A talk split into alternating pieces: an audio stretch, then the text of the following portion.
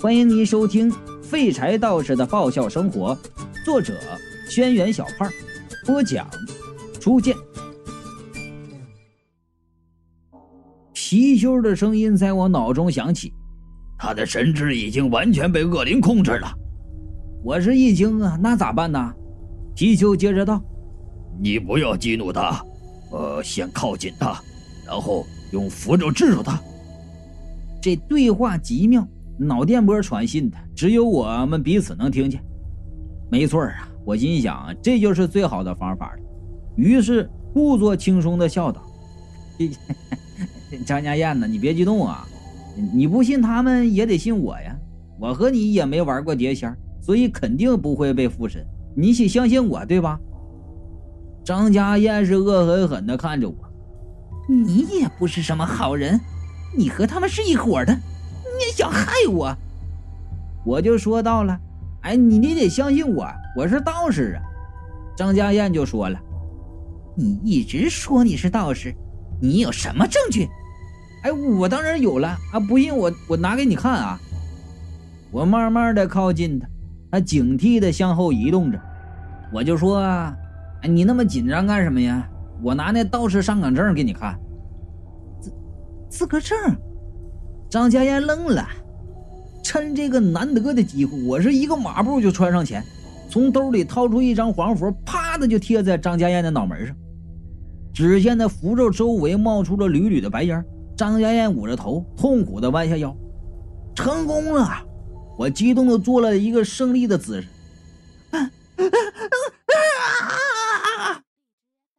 张家燕抱着头大叫吧。忽然一抬头，双眼泛红，大喊一句：“流氓！”然后愤怒的向我扑来。我靠！貔貅竟然难得的骂了一句脏话，对我吼道：“你是他妈求子符！”求子符！我大惊啊！那张道士这主职不是捉鬼吗？怎么还还兼职管不孕不育呀？这还？这张符完全激怒了张家燕，从地上顺起了刀子向我刺来。我是一个驴打滚躲了过去，张家燕是不依不饶啊，挥舞着刀就追了上来。冯丽和严浩在一旁就叫：“哎，小心，小心呐！”现在张家燕眼里只有我了，他俩轻松了不少。被貔貅制住的赵姨尚在不停挣扎，貔貅就喊：“镇妖符！”我一边躲闪张家燕，一边呀就掏出剩下的符看，然后对着上面一串抽象的文字，我哭了。哪张是真药符啊？这符咒上面的文字啊，写的都跟医院大夫写的药单子一样，谁能看得懂这些？我叫他爷爷。我算明白了，原来道士和医生一样的，都是肥水不流外人田的超级垄断者。牵扯到职业内部利益的东西都搞得特朦胧。玛丽树，严浩拿起门旁的桃木剑，扬手准备扔过来。张家燕本来要扑过来，却又停住了，似乎对桃木剑颇有忌惮。就在此时，我忽然听见貔貅道：“灵力不足，我持续不了实体了。”话未说完，化作一道白光，重新变回了吊坠。关键时刻呀，怎能掉链子呀？我气的是直跺脚。你就不能先把电充满了？失去禁锢的赵姨一下就窜到了严浩的旁边，抓住了严浩的胳膊。严浩忽然没法动弹，愣了一下，就问道：“是赵姨吗？”然后就吼道：“赵姨，难道你就帮着杀你的人来害我们？”赵姨的魂魄依然死死地按着赵的严浩。严浩被制住了，张家燕猛地扑了过来，扬起刀就要刺下。说时迟，那是快，我是来不及多想，把手里的符纸全部都拍到张家燕的身上。只听得张家燕是嗷的一声惨叫，倒了下去，身体冒出了一股白烟，那白烟隐隐化作人形，捂着脸向后退去。那白烟瞬间包围了冯丽，少爷。严浩喊道：“你想我们全和你一样惨死吗？”这句话提醒了赵姨，赵姨的魂魄是大叫一声，松开了严浩，扑向那团白烟，扭打作了一团。玛丽树，严浩趁机把桃木剑扔了过来，我反手夺过桃木剑，用力刺向白烟。只听得一阵撕心裂肺的惨叫，那白烟疯狂的扭曲，扭曲的图形越来越快，然后化作一团拳头大小的白雾，迅速的向门口跑去。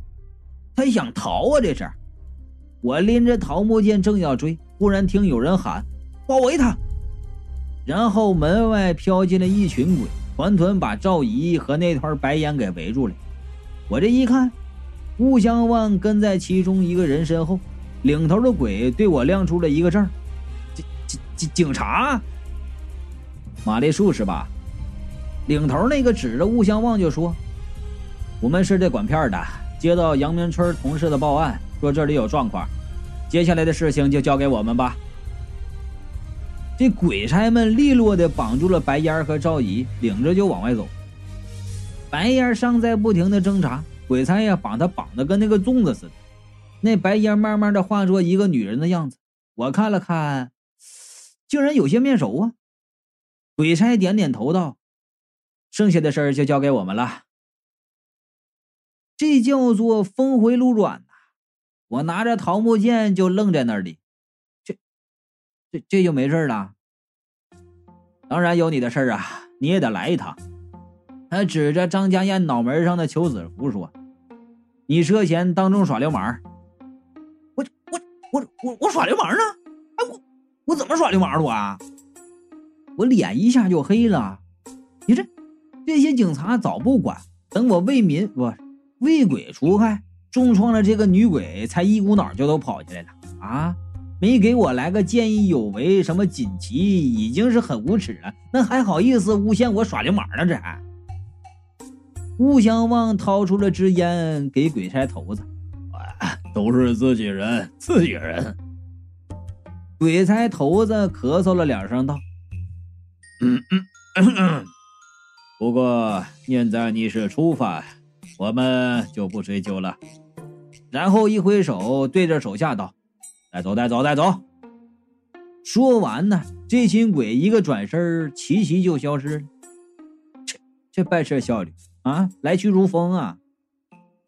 马丽树，马丽树，冯丽和严浩叫：“怎么样了？”我呀，这才想起他们是看不见鬼差的，转身拍着胸脯道：“啊，没事了啊，我已经全部搞定了。”冯丽跑到张家燕身旁，捂着她的脸，颤声着问道：“燕燕身体好凉啊，还有救吗？”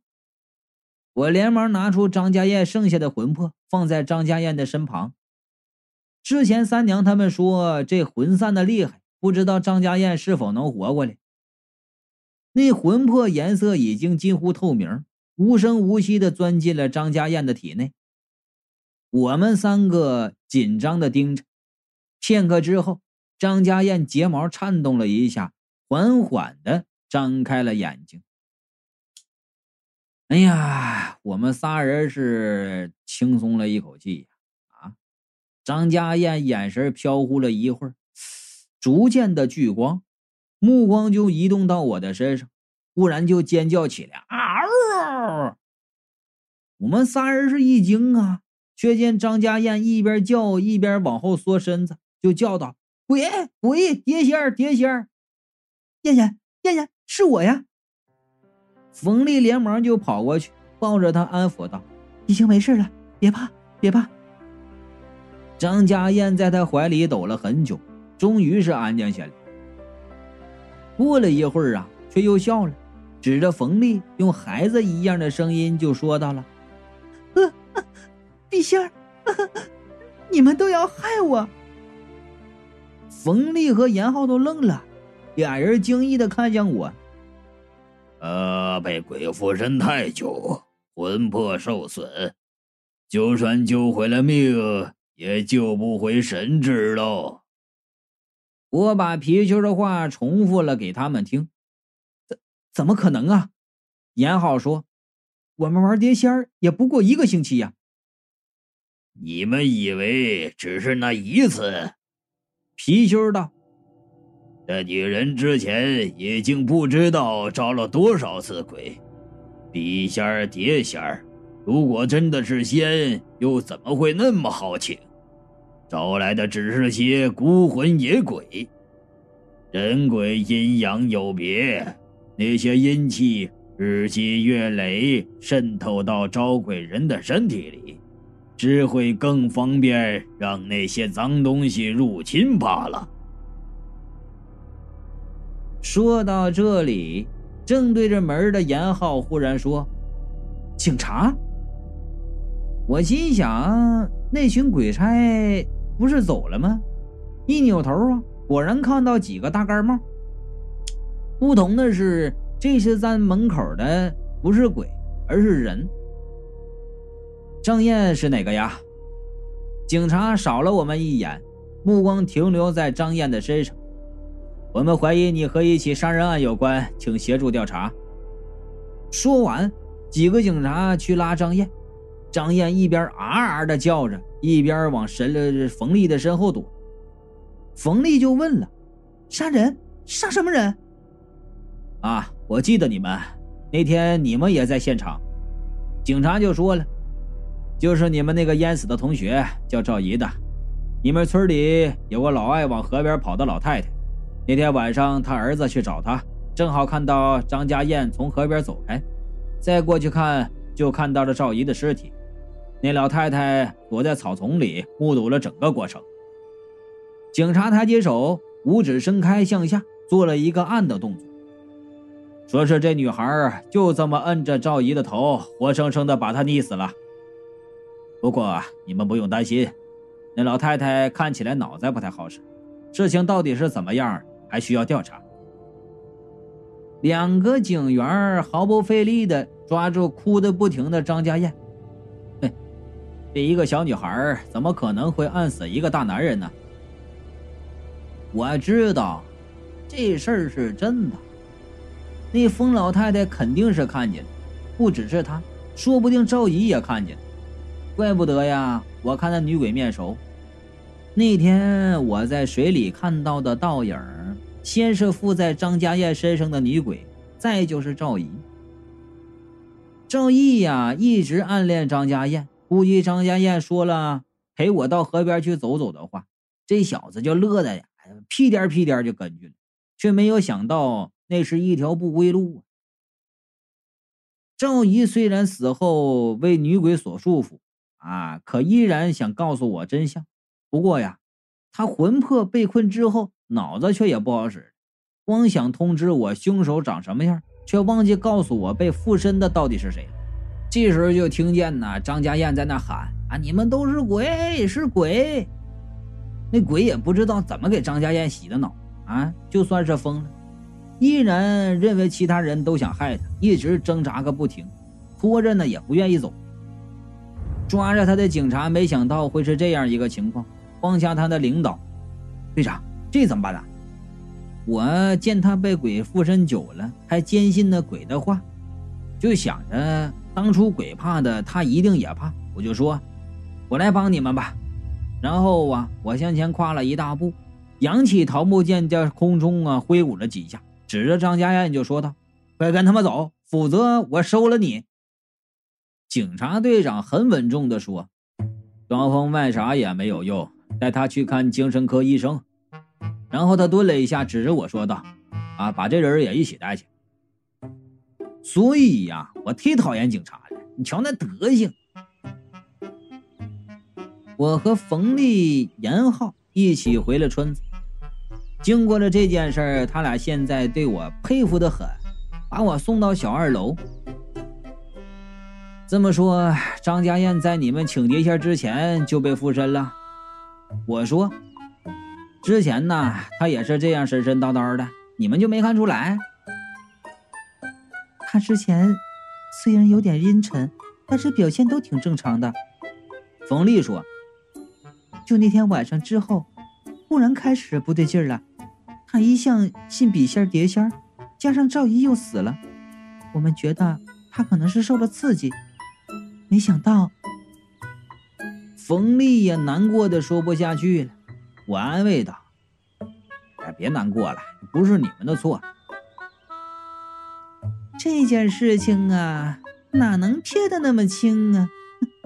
他们呀，不是罪魁祸首，也算是从犯。三娘娇媚的声音响起，我抬头看去，不知道什么时候，三娘站在门口，一双媚眼儿啊，在冯丽、严浩的身上扫了几圈，嘴角勾起了一个迷人的弧度。小马哥，你就没有觉得他们有什么事儿瞒着你吗？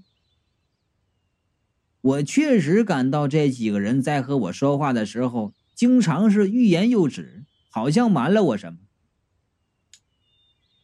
我这个人呢，对于自己居住的环境要求很高的，女人太多了，很心烦。三娘看了我一眼，说道：“所以呀，那天看到一个年轻女人的魂魄跟在小马哥身后，贸贸然然的闯进来，我心里很不高兴。那时候那女人还没被附身，只是魂魄散了。”我就顺手把她的魂魄塞回了她的体内里边。啊！我没有想出这么一出啊！我就问了，那为什么张家燕的魂魄还会在我家呀？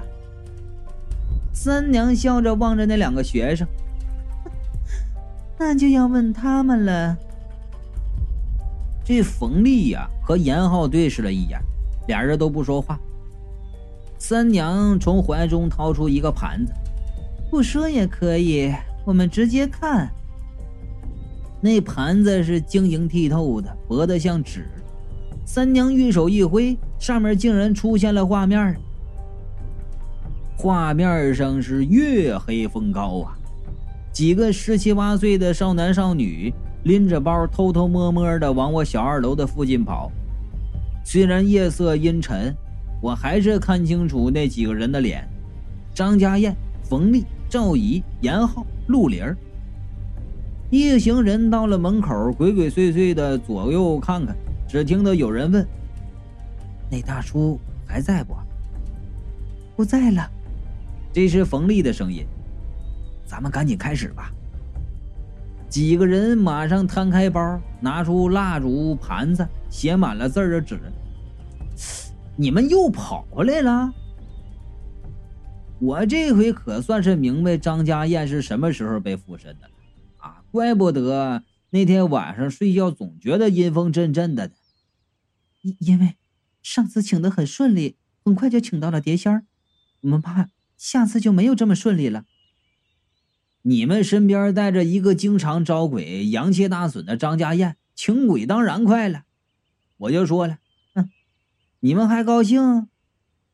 玉盘里，张家燕就说了：“要集中精神，心无旁骛，碟仙才会来。”在场的五个人，每个人都伸出了一个手指，按在盘子上，嘴中是念念有词儿，不外乎是“碟仙碟仙，快点显灵”之类的话。片刻之后啊，只听得有人惊呼道：“来了！”那碟子果然动了起来。陆林就问道：“碟仙，你来了吗？”那碟子慢慢的移动，最后碟子上的箭头指向了一个“四”，是。虽然已经经历了过一次了，然后再看到这个景象，语气里依然充满了不可思议。碟碟仙儿，碟仙儿，三娘嗤笑啊！你们好好的看清楚，那是什么东西？说罢呀，轻转玉盘只见那被五个人按着的碟子上，赫然站着一个披着头发、面色清白的女鬼。冯丽和严浩第一次看见这个女人，都是一惊啊！冯丽甚至啊的一声就叫了出来：“哎，看见没？我指着那女人道：‘你们请来的不是什么仙儿。’可可是……”冯丽捂着眼睛不敢去看那女鬼。我们问了几个我们知道的事情，他都答出来了。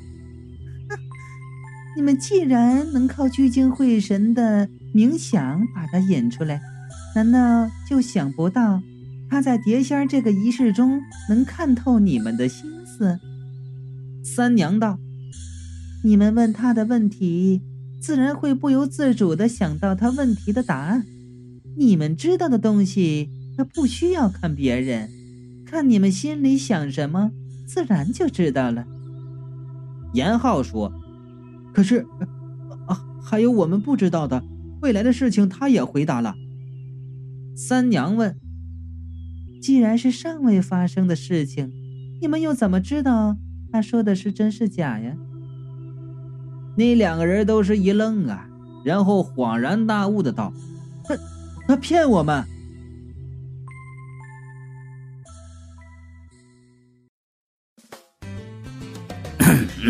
大家好啊，我是初见的，那个十分感谢大家一直以来的关注与支持啊。